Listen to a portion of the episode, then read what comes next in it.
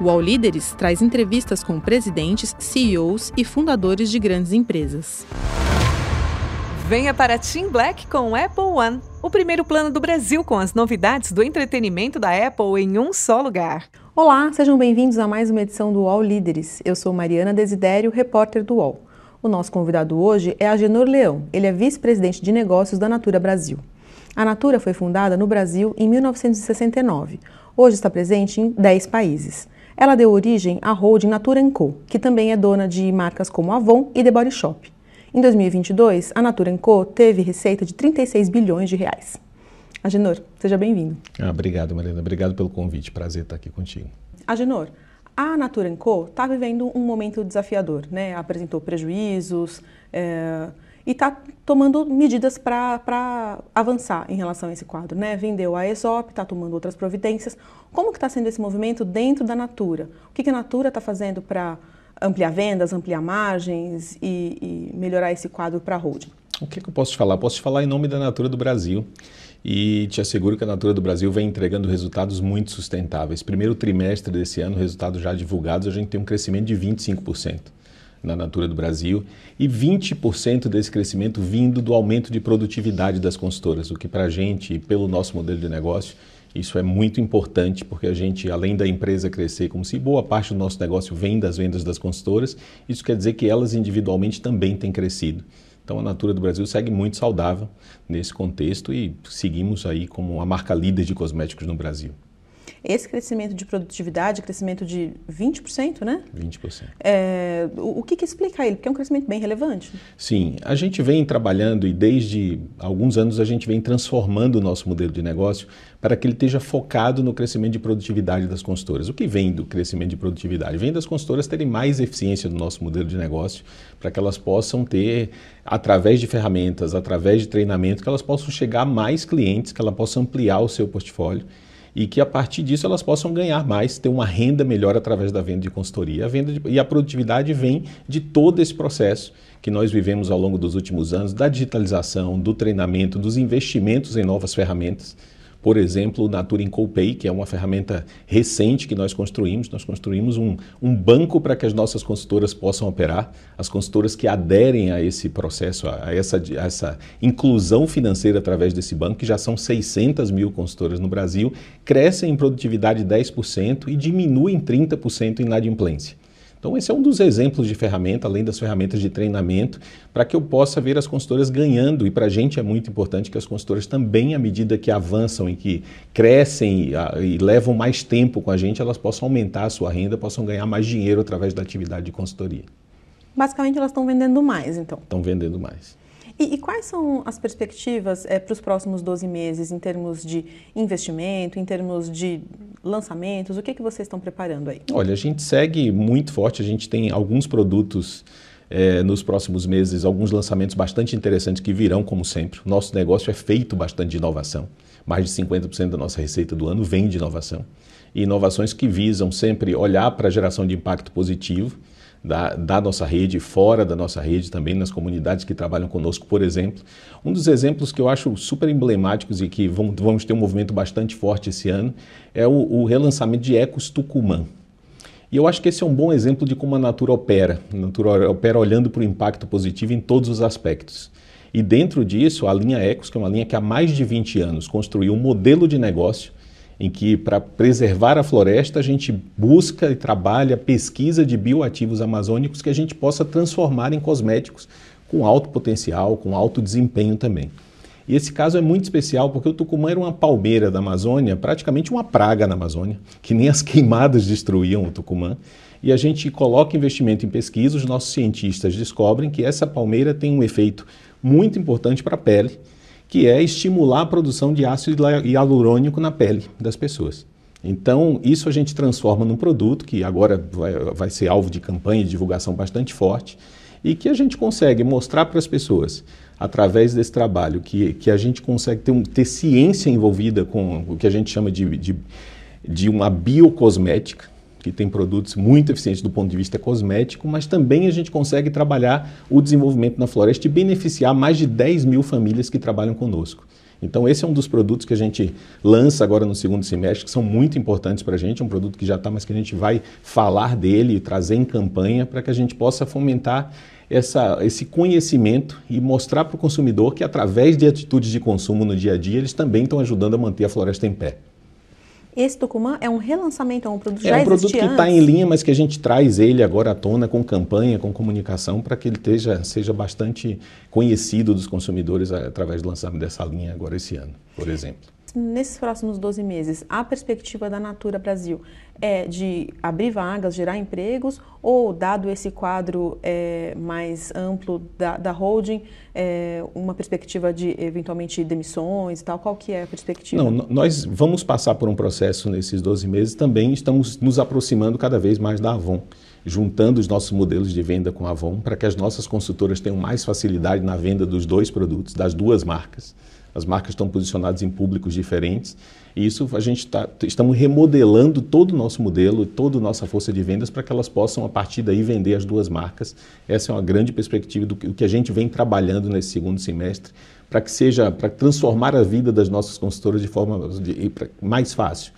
Porque imagina que ela vai ter nos mesmos ativos digitais, nos mesmos sistemas, as facilidades de treinamento, de acesso, para as duas marcas juntas. Então, esse é um processo de transformação que a gente vem trabalhando dentro da companhia, já fizemos em alguns outros países e virá para o Brasil agora também no segundo semestre.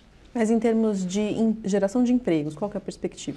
Em função desse grande processo de junção, provavelmente a gente mantém estável a nossa base de colaboradores nesse período. E você mesmo comentou né, que a, a Natura está agora com. A Natura tem esse Natura Pay. Natura Pay. Natura Pay é, que é uma espécie de banco digital Sim. aí para as consultoras, né, que está ganhando relevância aí no negócio. Em 2022 acho que movimentou 26 bilhões de reais, Sim. uma cifra impressionante. Quero entender melhor é, como que a, a, criação desse Natura Pay, o que, que ele está mudando para clientes, para consultoras e, e como que ele acrescenta aí no negócio da Natura? A origem desse negócio foi entender que nós poderíamos, através do nosso modelo, e aí acho que é importante a gente contar de que a gente olha muito para o desenvolvimento humano das consultoras.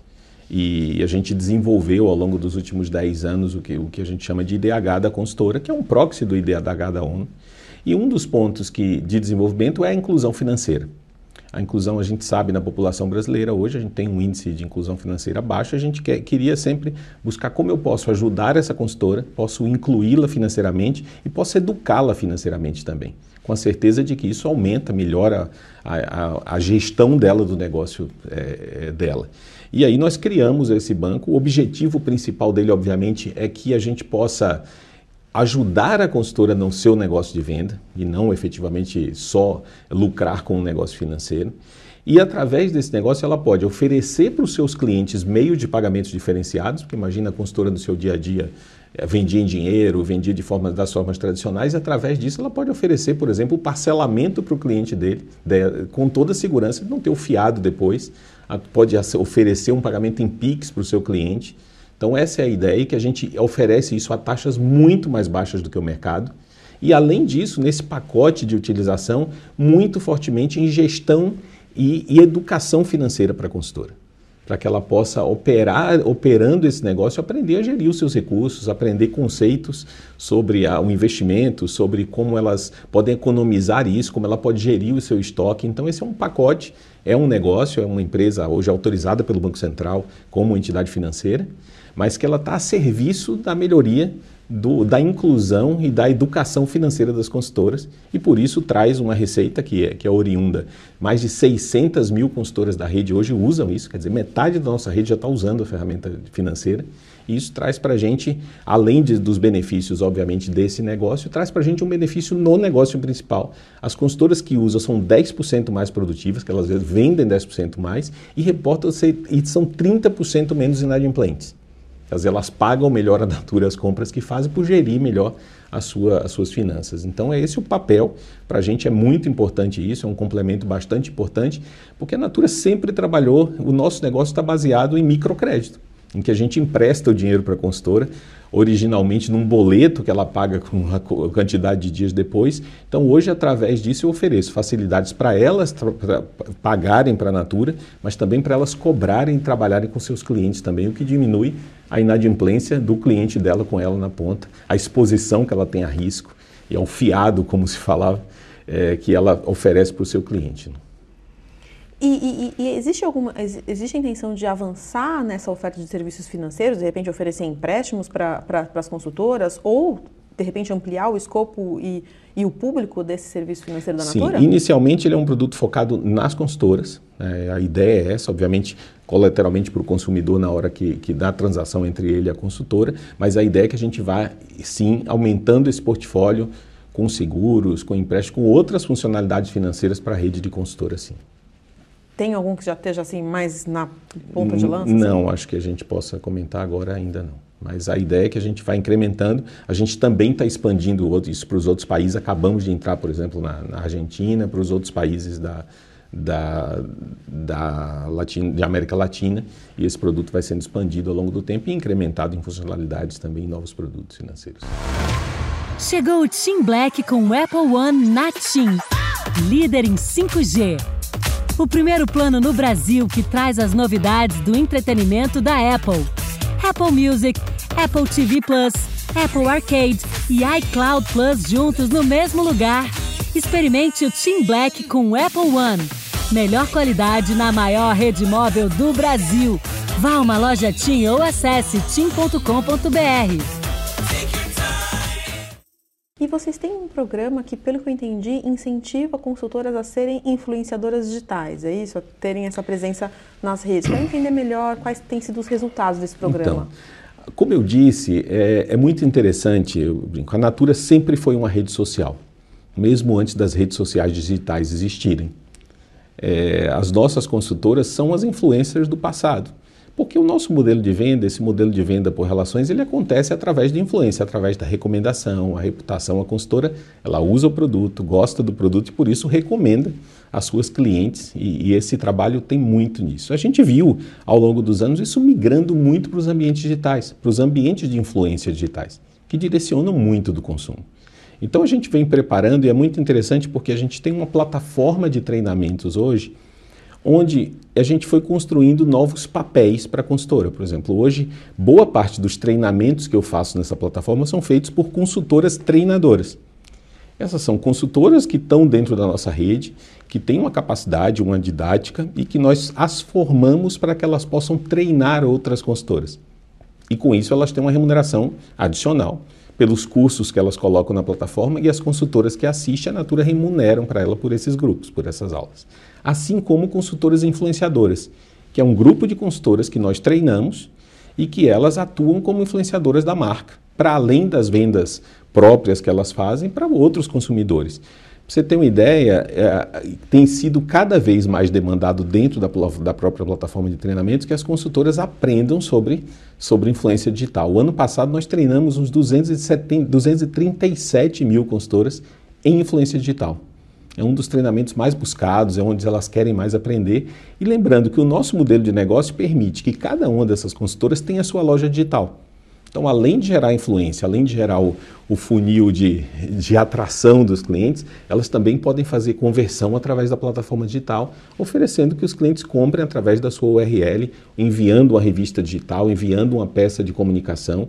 Nós temos todo um conjunto de ferramentas que nós chamamos hoje de social selling ou venda social, para que as consultoras disseminem conteúdo para os seus clientes, quer seja uma, a revista, no formato da revista digital, quer sejam peças de conteúdo com conversão em que elas escolhem se o cliente converte direto na plataforma de vendas e a Natura entrega o produto ao cliente, ou se ela vende através do seu estoque próprio.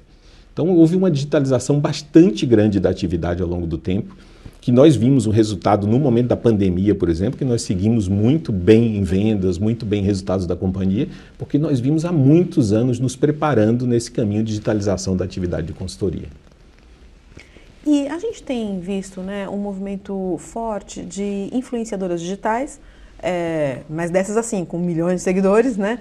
É, lançando marcas próprias de cosméticos, marcas próprias de maquiagem. A gente viu aí a Bruna Tavares abriu uma loja enorme na Oscar Freire com maquiagem com o nome dela. É, e outras também, né? Não é a primeira. É, como que isso, esse movimento impacta as vendas da Natura? Olha, obviamente são novos players que estão no mercado, são concorrentes também e que nós precisamos nos posicionar com o nosso exército de influenciadoras também afetam isso e também nos aproximando dos públicos de influência, atuando através de influenciadores digitais tradicionais, mas nós temos esse exército também de micro, nano influenciadoras que cumprem bastante desse papel. Por isso a gente acredita que o modelo continua super contemporâneo. Nós temos 1 milhão e 200 mil pessoas, como eu te disse, boa, boa parte dessas interessadas em fazer isso também e a melhor forma que a gente tem, e são novos players que a gente convive dentro do mercado com, de forma é, é, tradicional, como, como os players é, tradicionais, mas precisamos, obviamente, temos investido cada vez nisso, também de nos digitalizar, também estar mais próximo desse consumidor que recebe influência através dessas, dessas influenciadoras e dessas marcas. Né? Então, mas eu, eu imagino que é um mercado que tá, tem mais concorrência hoje, né? Do que Sim. tinha, sei lá, 20 anos atrás. E uma concorrência mais pulverizada. Né? No passado você olhava para os grandes players e hoje você tem uma concorrência muito mais pulverizada. Então, por isso a gente acredita que essa pulverização também que a gente consegue trazer através dessa presença das nossas a, a, com influenciadoras apaixonadas pelas marcas, que trabalham, que são remuneradas por isso, é tão importante e tão contemporâneo, como eu te disse. E vocês fazem essa medição do IDH, né, da, das consultoras. Né? Nessas medições que vocês fazem, vocês encontram é, muitas desigualdades entre elas? Como que vocês lidam com isso? Sim, a, a, como eu disse, a consultora é um reflexo da pirâmide social brasileira, né, o conjunto das consultoras. Para a gente é muito importante medir. Primeiro, a provocação de começar a medir foi do tipo: o que, é que acontece com uma mulher, uma pessoa que resolve empreender com a gente ao longo do tempo? O que, que acontece? Ela melhora a qualidade de vida? Qual o impacto? E aí a gente conseguiu um primeiro dado de resultado que para a gente é muito interessante, que depois de um ano operando com a gente, ela consegue aumentar em 1,8 o IDH. O IDH sobe muito lentamente, é difícil mudar esses ponteiros. E a gente começou a medir isso ao longo do tempo, é uma medida bianual, que é um proxy do que a ONU faz, mas adaptado para o modelo corporativo. E a gente viu na última medição entre 2020 e 2022, a gente viu um crescimento bastante importante de 3,6%. E muito orientado a lugares onde a gente atuou para isso. Por exemplo, a inclusão digital. A inclusão financeira foram um dos aspectos que mais cresceram nessas últimas, nessa última medida. E foi e através dessa medida é que a gente pode atuar para que a gente possa melhorar o IDH da rede. Né? Então, ações, por exemplo, de saúde, ações de educação, ações de inclusão digital melhoram o IDH ao longo do tempo e isso tem sido muito importante para a gente, para que a gente possa orientar as nossas ações de negócio, orientar as nossas ações de, de, de educação, orientar as nossas tomada, a tomada de decisão, também a, a melhoria da qualidade de vida dessas pessoas. Então a gente encontra o resultado do que é a pirâmide brasileira. Por exemplo, a gente tem um desafio, a gente 57% das nossas consultoras se declaram negras. E essas consultoras têm o IDH mais baixo do que a média.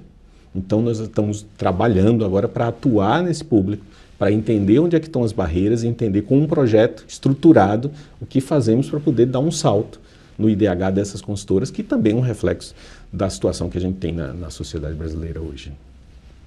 E vocês também medem é, o impacto das ações da empresa é, na questão social, ambiental e bom, econômica, né? É, nessa medição que vocês fazem da, desse impacto, é, vocês, já, vocês já, já tomaram a decisão de mudar alguma prática, por exemplo, encontrar uma situação que, olha, isso aqui a gente está está tá tendo uma prática que está tendo impacto negativo em algum determinado ponto. Muito, e, e algumas tomadas de decisão que, inclusive, podem gerar com, é, é, impactos no, econômicos, por exemplo. Por exemplo, uma, uma das decisões tomadas e inquestionáveis é o uso do álcool orgânico. O álcool orgânico ele é mais caro, é de uma cadeia mais difícil, mas ele gera é, é, é muito menos poluente, é, gera muito menos é, pegada de carbono do que o álcool tradicional. Então nós só usamos álcool, de, álcool, álcool é, orgânico muitas vezes numa decisão de levamos um produto para o frete aéreo para outro país ou levamos por navio, qual é o que consome menos carbono. Isso é tomado decisões no dia a dia da companhia. Teve várias situações da gente, por exemplo, tem um caso clássico de, é, de pitanga, por exemplo, que nós usamos pitanga orgânica e a safra tem restrições. E nós tínhamos demanda de venda muito além da, do, do que a gente tinha à disposição de pitanga orgânica no mercado. E nós optamos por dizer, infelizmente não vamos capturar a venda porque a gente vai preservar isso aqui. Então, essas decisões são muito comuns e acontecem no dia a dia da companhia, sempre ponderando todos os aspectos. Né? Se a gente tem os compromissos, todos os nossos executivos estão indexados. por carbono, indexados por renda da consultora, indexados por todos esses aspectos econômicos, indexam a, a remuneração dos executivos. Então, todas eh, essas induções acontecem dentro da companhia, dentro do nosso modelo de operação, para que a gente possa gerar impacto nesses três aspectos o tempo inteiro na tomada de decisão. E faz muito parte do nosso dia a dia. Isso é, isso é bastante interessante porque vira uma prática comum e as pessoas começam a entender que é assim que, que funciona na organização. É uma, uma decisão, uma, uma prática que eventualmente é, limita em algum momento, assim, na, na sua visão, o crescimento a, puramente econômico? Eu acho que é, é, sempre muito ponderado. Não vamos ter um crescimento econômico a qualquer custo. Né? Não limita crescimentos diferenciados, não nos limita que nós cheguemos aos consumidores, pelo contrário, nos dá acesso a mais consumidores, mas sim, tudo é muito ponderado. Nós não vamos fazer um crescimento se for a custos de gerar um, uma, uma, uma situação que não esteja de acordo com esses princípios e, e ponderando tudo isso. Eu brinco, é, é triple bottom line, ou é ambiental, social e econômico ao mesmo tempo. E óbvio, isso é complexo, não é trivial, não é simples, mas é sempre olhado dessa forma. E você citou a pitanga orgânica, vocês usam só produto orgânico? Sim, em geral, a, a, grande maioria, obviamente, esses insumos que a gente usa da biodiversidade brasileira, por natureza, são, são produtos que vêm do, do ambiente natural, né? são, são capturados. A, a, a naturalidade das, formas é, das fórmulas hoje é muito alta e a gente busca cada vez mais ter, ter naturalidade nas, nas fórmulas que a gente atua. A Natura também tem um, um, posicionamento bastante forte de defesa do meio ambiente e defesa da Amazônia, né? E, e, a gente viu aí recentemente que a Petrobras estava com, está ainda com a intenção de explorar petróleo ali na foz do rio Amazonas. Isso foi barrado pelo IBAMA, mas a Petrobras pediu uma reanálise. Né? É, como que vocês veem essa possibilidade? Olha, a nossa atuação na Amazônia tem sempre o princípio de a gente acredita que a floresta em pé vem da, da condição de gerar capacidade de geração de renda das pessoas que aí vivem. E essas são as melhores pessoas para cuidarem da floresta. Então, todo esse trabalho científico que a gente faz dos bioativos é, também traz consigo a capacidade de desenvolver essas populações para que eles possam se estruturar cada vez mais, porque através da geração de renda dessas pessoas, através da, da preservação da floresta, é que a gente consegue assegurar que a, que a floresta fique intacta. Não são as pessoas que vivem na floresta que destroem. Mas a, o, as pessoas aprendem a preservar a partir do momento que você gera uma oportunidade de renda. Essas comunidades que trabalham conosco, que são mais de 10 mil famílias hoje, ao longo do tempo nós fomos as capacitando, por exemplo, para que elas pudessem fazer agroindústrias para produzir, à medida que elas produzem através do fruto, elas produzem um óleo essencial, gera valor agregado ao trabalho que eles estão fazendo. E é nisso que a gente acredita, preservando e trabalhando para que essas pessoas tenham renda, para que essas pessoas estejam na floresta, é aí que vem a proteção. Hoje, através desse trabalho com essas comunidades que a gente tem hoje, com essas 10 mil famílias que a gente atua junto, a gente preserva mais ou menos 2 milhões de hectares da Amazônia hoje, que chegarão a, a, em 2030 a 3 milhões de hectares. Então, assegurar que essas pessoas tenham renda para trabalhar aí na floresta, para a gente é o nosso maior princípio de funcionamento, da nossa visão sobre a Amazônia. E é assim que a gente tem feito há mais de 20 anos que a gente tem construído esse projeto com muito sucesso preservando essa, toda essa área assistência, gerando renda para essas pessoas, educando essas pessoas para que elas se estruturem enquanto comunidade, para que elas tenham cidadania eh, e possam atuar de forma a preservar a floresta. Mas e essa possibilidade de exploração do petróleo naquela região, você acha que é um risco? Eu acho que se, se, se forem feitos dentro de critérios de preservação, e é possível, nós não acreditamos nessa história da floresta intacta, a floresta precisa gerar renda para as pessoas, mas precisa, obviamente, ter os maiores cuidados ambientais possível para que não gere poluição, para que, e principalmente para que não afaste essas populações, porque eles são os maiores de, defensores da floresta, são as pessoas que aí atuam, a gente acredita fortemente nisso. Né? E, e, como que você está avaliando é, a política ambiental do governo Lula até aqui? É, a imagem é, do Brasil no tema ambiental mudou? Olha, eu acho que a gente, nos últimos meses, nos primeiros meses de governo, a gente tem visto os temas voltarem à discussão. E a gente vê isso como positivo. Voltar a falar sobre inclusão, voltar a falar sobre os temas ambientais, o Brasil voltar a ser internacional, mas a gente precisa ver mais ações ainda. E é isso que eu acredito que a gente precisa ver, que isso seja transformado em ações mais concretas ao longo do tempo. Acho que até agora a discussão voltou, os temas estão, obviamente, na, na agenda de discussão, isso é positivo, mas temos que ver ações, obviamente, acontecendo em relação a isso. E, na sua visão, já poderiam ter ações que já poderiam ter sido tomadas? Eu acho que ao, ao, ao longo dos, do, do tempo essas ações vão amadurecer. Dizer, até agora, a visão que a gente tem é de que, sim, o tema está em discussão, mas precisamos ter mais concretude nisso ao longo do tempo. E concretude em quê? O que, que, você, o que, que vocês entendem que é prioritário?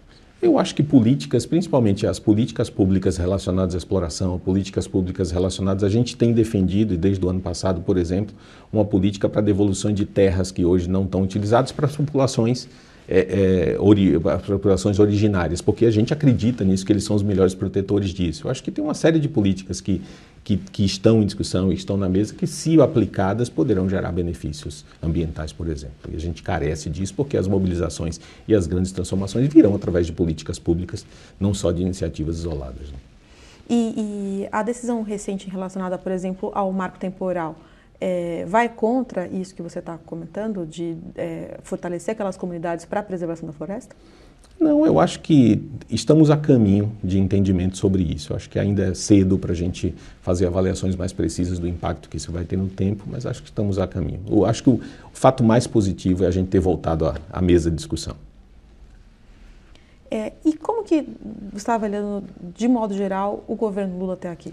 Então, eu acho que é, é, em todos os aspectos é isso que eu te disse. Eu acho que as intenções têm estado, as, as, as conversas importantes têm voltado. Mas, eh, e no nosso caso especificamente, o nosso negócio é um negócio que é muito dependente de renda, e a gente acredita nisso, na, na, necessidade de geração de renda, na necessidade de que as pessoas voltem à atividade econômica. Então, eu acho que a gente tem um olhar positivo sobre as, as conversas, mas carece de, de ações mais concretas ainda, para que a gente tenha, tenha mais firmeza no futuro. Que ações mais concretas que vocês estão esperando que podem trazer essa geração de renda? Um exemplo, é, acho que tem algumas coisas importantes, por exemplo, as discussões de, de impostos, as discussões de simplificação no, no, sistema tributário brasileiro é muito importante. Eu acho que são discussões que são muito importantes para a gente. A gente acredita nisso, numa simplificação. Hoje a gente tem uma, uma pulverização bastante grande, uma complexidade bastante grande que gera, que demanda muito recurso, demanda muito tempo investido para isso. Eu acho que essa simplificação, por exemplo, são coisas que podem estimular e mesmo é, é, que a gente possa voltar à economia e voltar à imagem do Brasil e à atração de investimentos, eu acho que é voltar à atividade econômica é bastante importante para a gente, para a sociedade como um todo, obviamente. E o, o governo está discutindo, né, o, é, o Congresso está discutindo o, a reforma tributária, né, que é justamente olhando para essa questão dos impostos. É, como que você vê a reforma tributária, como ela está sendo proposta? Muitos setores da economia é, tem receios, críticas, apesar de todo mundo dizer, ah, precisamos de uma reforma tributária, mas, ah, isso, isso aquilo. É, como que vocês estão vendo essa reforma tributária está sendo proposta? Tem algum ponto de atenção? Olha, a gente acredita no modelo tributário que, que seja de isonomia e que seja simples e que, e que possa dar acesso à, à, operação e que as empresas possam operar bem no país e com isonomia, que a gente tenha uma, uma justiça tributária. É nisso que a gente acredita. Eu acho que tem vieses diferentes, tem formas diferentes que estão discutidas hoje, mas essa é a nossa defesa e o que a gente acredita, que o quanto mais isonômico, o mais, é, é, mais justiça tributária a gente possa criar em todas essas discussões, mais positivo será para a economia do país. Na sua visão, o que, que pode trazer essa justiça tributária? Eu acho que a isonomia, por exemplo, ter um imposto único que seja aplicado em todos os setores iguais, isso traz uma justiça tributária. O podcast UOL Líderes tem reportagem de Mariana Desidério, produção de Cláudia Varela. UOL.